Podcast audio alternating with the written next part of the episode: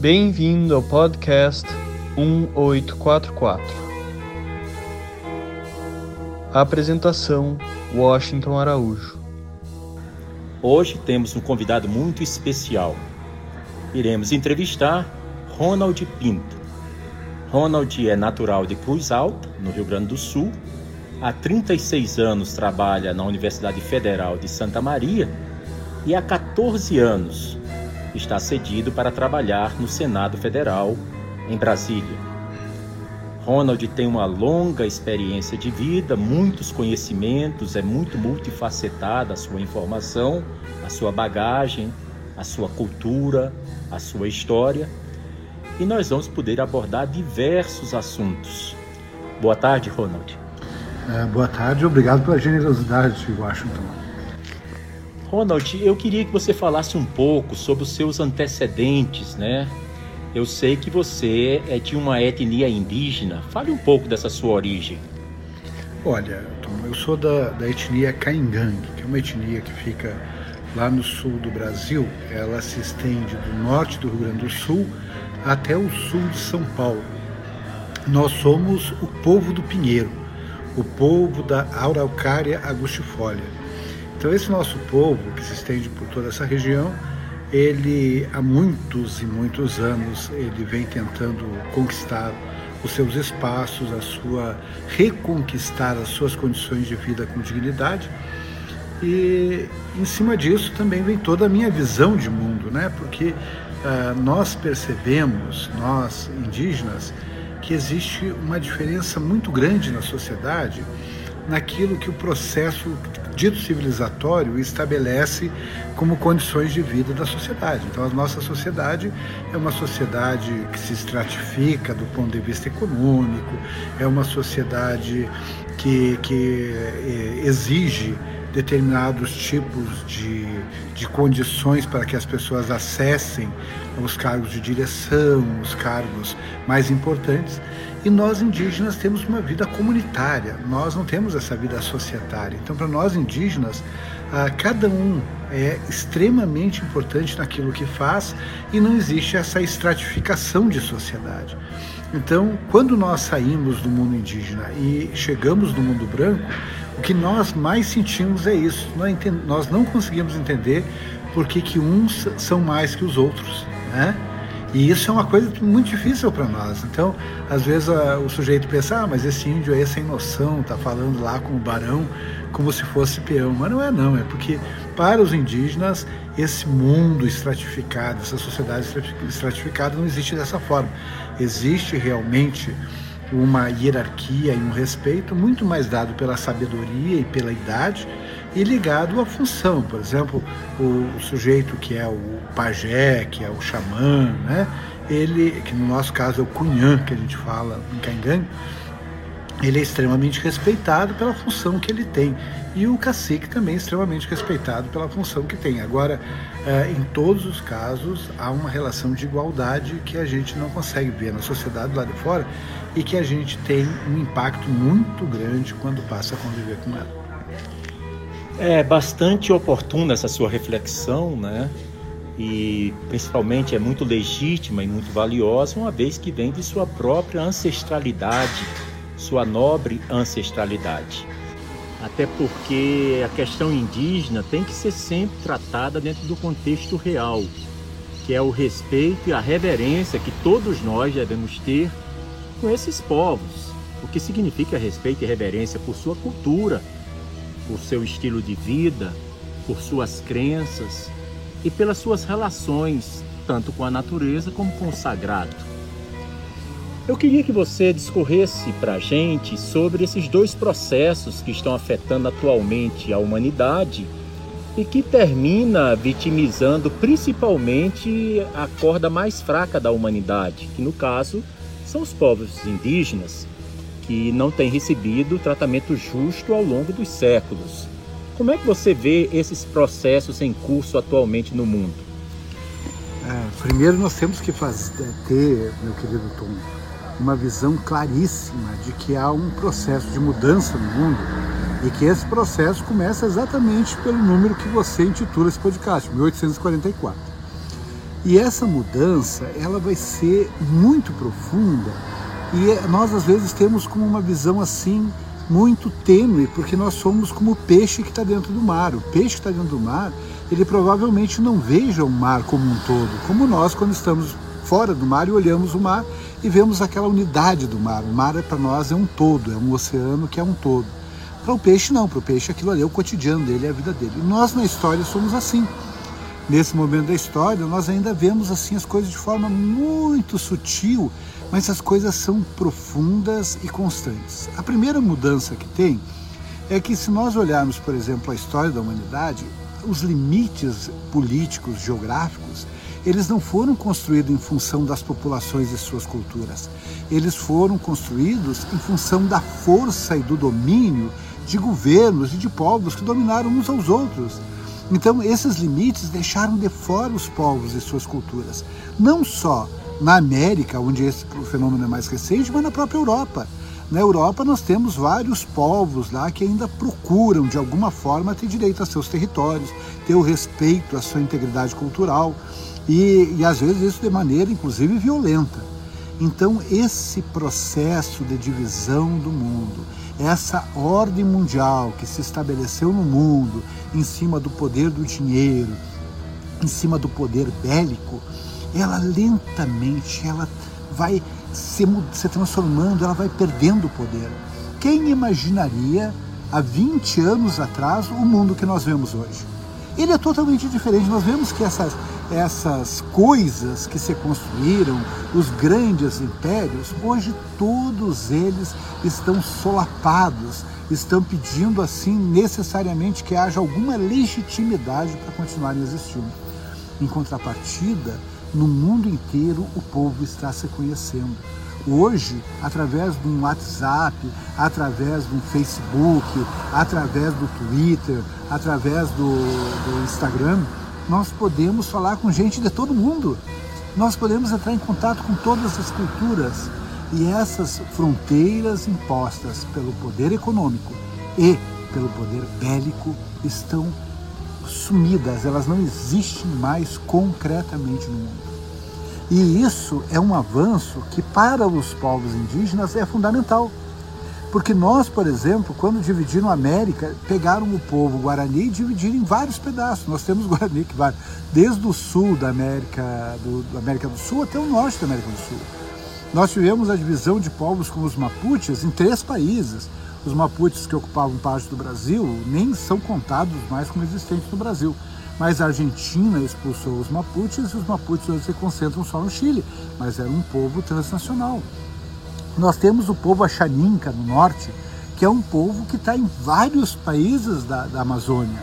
Ele não é um povo que é só de um país e ele está dividido pelas fronteiras políticas colocadas por poderes colonizadores, nem sequer são poderes gerados pela própria, pela própria sociedade da América. Essa superação dessas fronteiras, a superação dessas fronteiras permite a unidade desses povos hoje ainda constituído dentro da, da, das nacionalidades que nós achamos maravilhosas, que tem que respeitar, que não tem nenhuma dúvida que um índio que nasce no Brasil tem o maior orgulho de dizer eu sou um caingangue brasileiro, eu sou um guarani brasileiro, não há problema nenhum disso, mas há a necessidade de se reconhecer a transnacionalidade desses povos. E mais do que isso, de se entender que uma nova ordem mundial deve reconhecer isso a priori profundamente enriquecedor essa sua resposta, porque você faz uma análise muito aguda e muito cirúrgica dos eventos que nós estamos testemunhando. O mundo parece que está numa corrida vertiginosa, como se fosse um trem bala que corre sem parar e as pessoas não têm tempo para refletir sobre as paisagens que elas podem avistar da janela.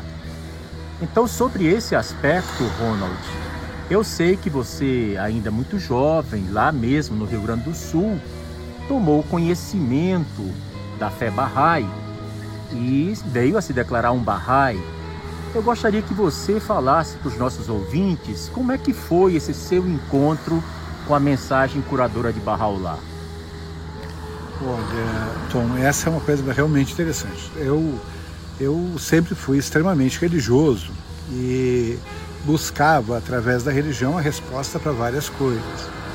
É, não só na questão da espiritualidade, que essa é uma coisa que eu acho que é muito típica dos indígenas, uma visão espiritual do mundo, entender cada fenômeno que uh, a gente tenta separar na química, na física, na biologia, uh, elas, o que integra essas coisas que parecem totalmente separadas é a espiritualidade. A espiritualidade ela mostra que na realidade não existe química, física e biologia separado, tudo está sempre acontecendo unido e acontecendo unido por uma força maravilhosa que faz com que isso aconteça.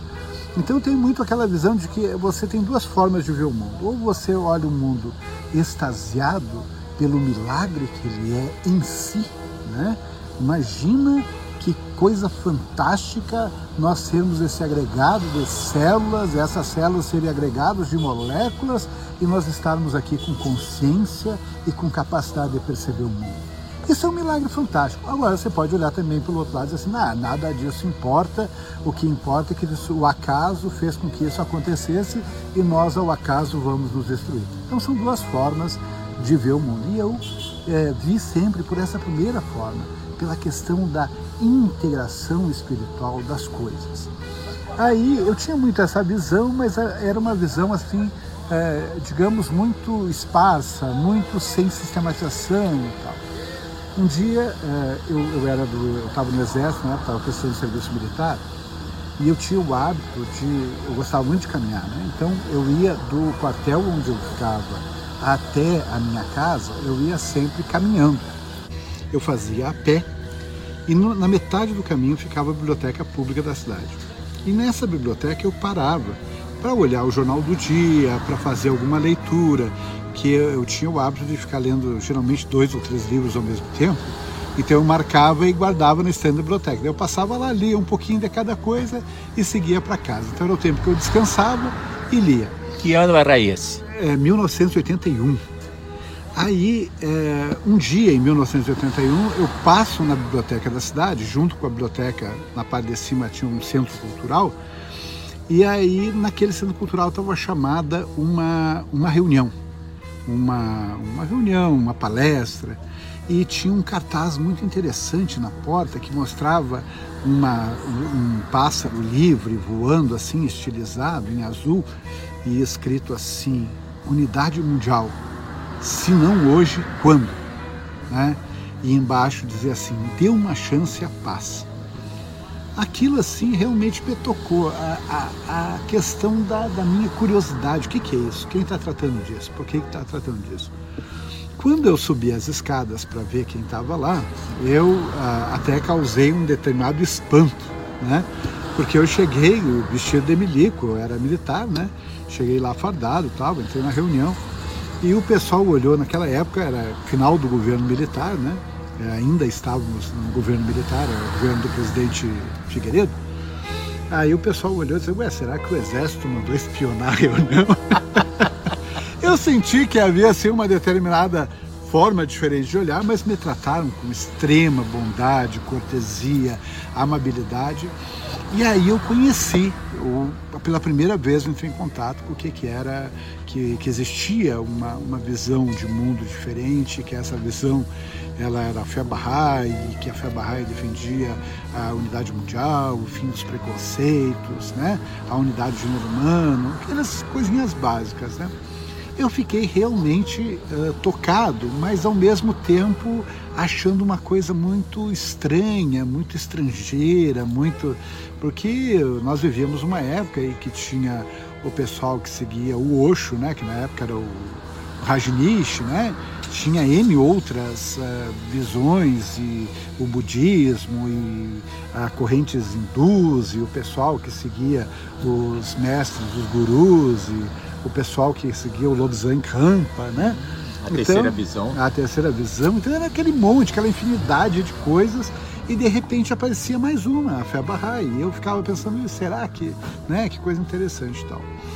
Aí passou um tempo e visitou a cidade um, um, um Bahá'í, ao qual tenho o maior respeito e admiração, chamado Luiz Henrique Bost.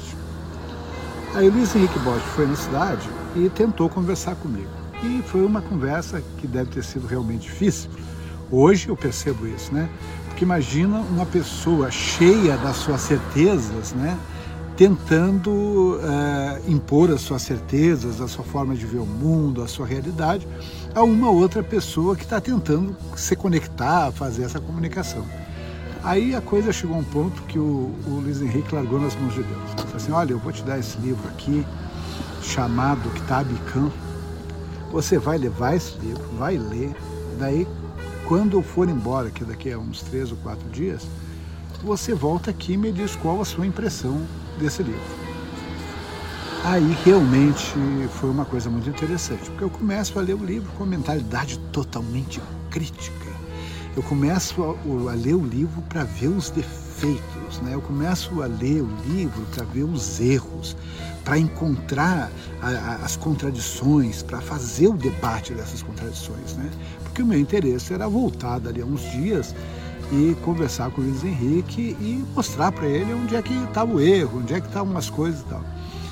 Aí, nos primeiros momentos, eu até consigo manter essa mentalidade, mas dali a pouco o livro vai dando as chaves da compreensão das coisas que eu não tinha conseguido compreender e conectar.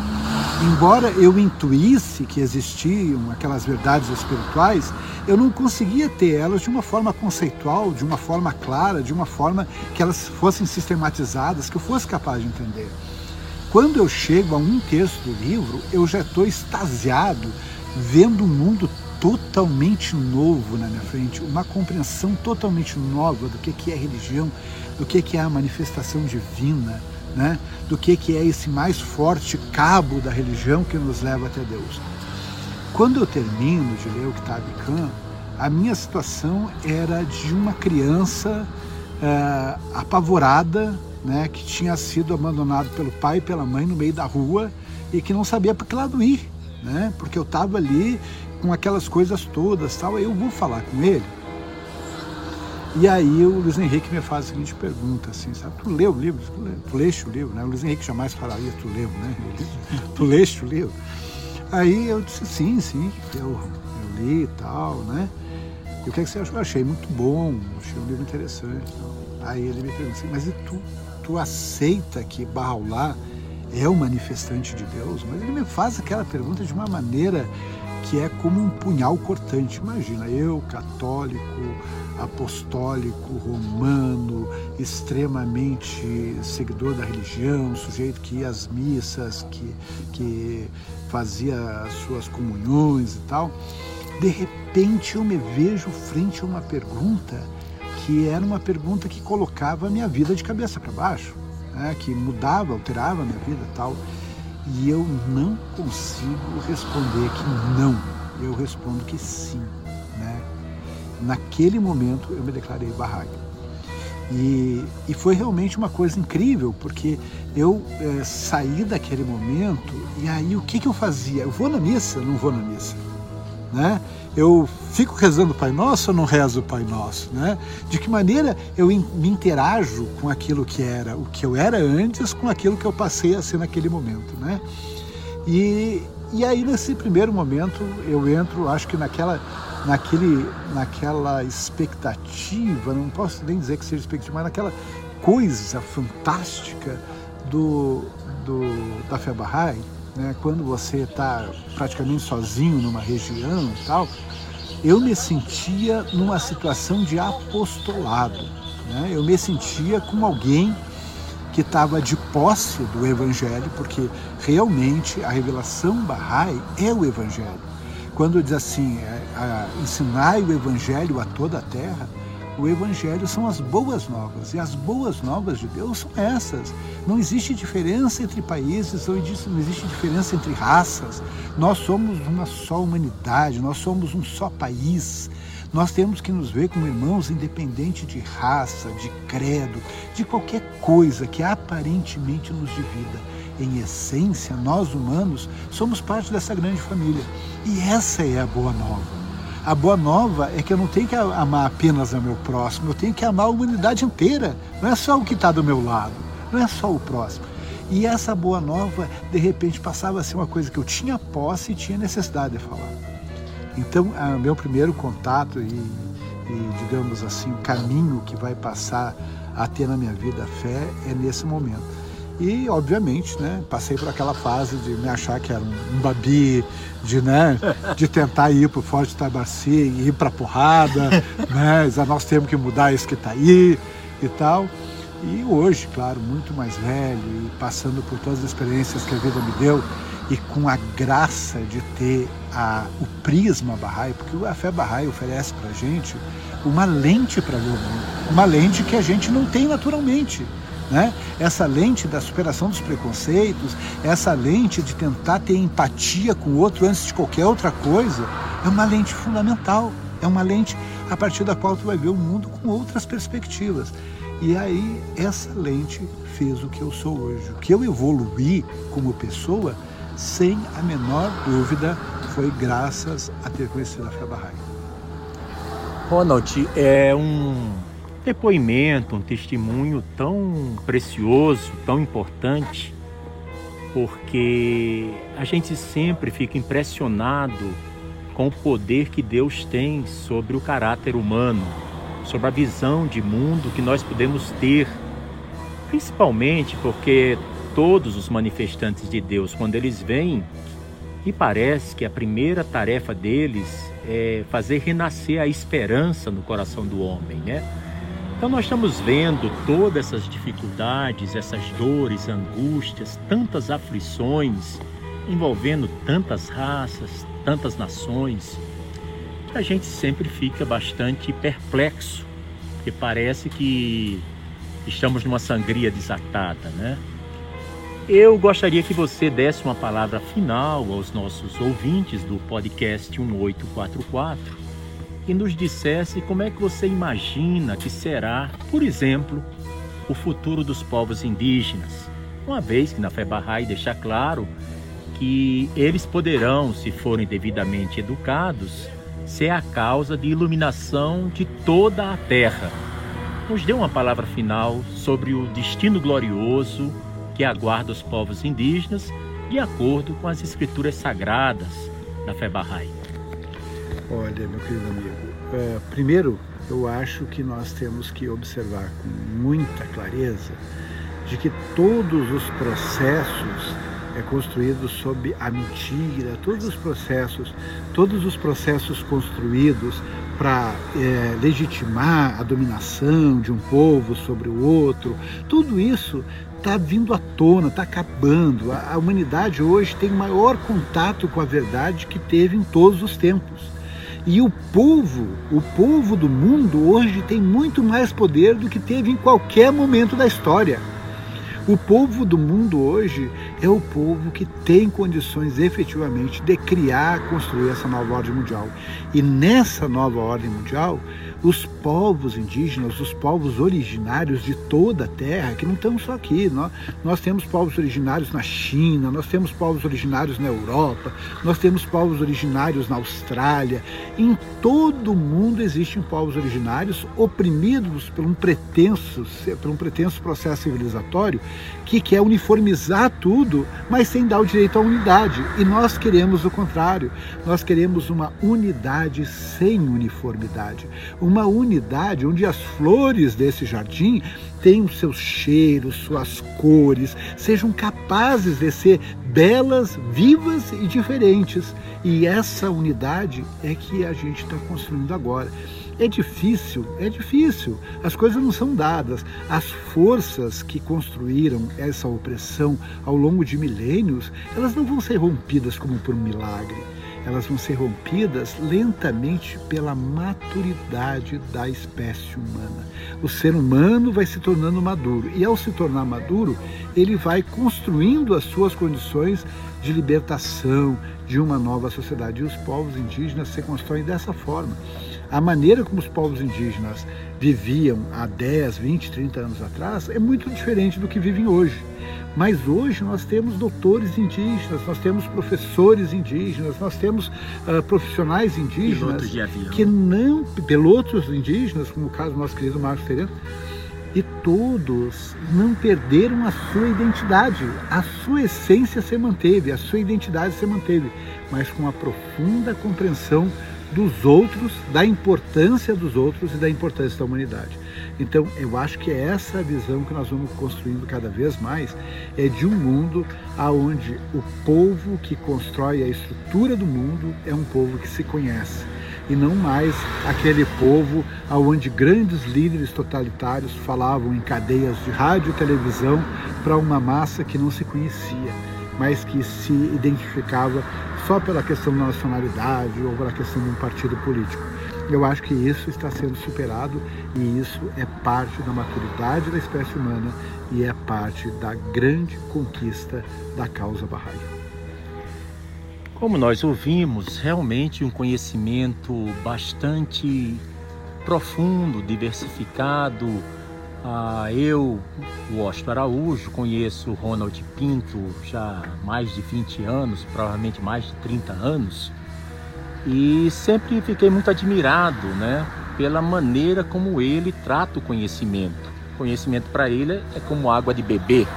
Ele bebe todo dia água, todo dia ele aprende coisas novas e melhor, ele consegue transmitir essas coisas novas. Então acredito que todos nós que ouvimos essa entrevista do Ronald Pinto aqui no podcast 1844, hoje teremos muitos assuntos para durante toda a semana refletir. Muitíssimo obrigado, Ronald. Eu que agradeço, estou nessa chance de falar com todos que estão é, acompanhando um 844 e lembrar que é uma data fundamental para a humanidade. Né? Tudo muda a partir desse momento. Você acabou de ouvir mais um episódio do podcast 1844. Agradecemos sua audiência e lhe convidamos para ouvir nosso próximo episódio semanal. Apresentação e comentários: Washington Araújo. Trilha musical composta por Ian Garbinato. Sonoplastia e edição de áudio Shahin Nasrabadi. Vinhetas Diogo Garbinato.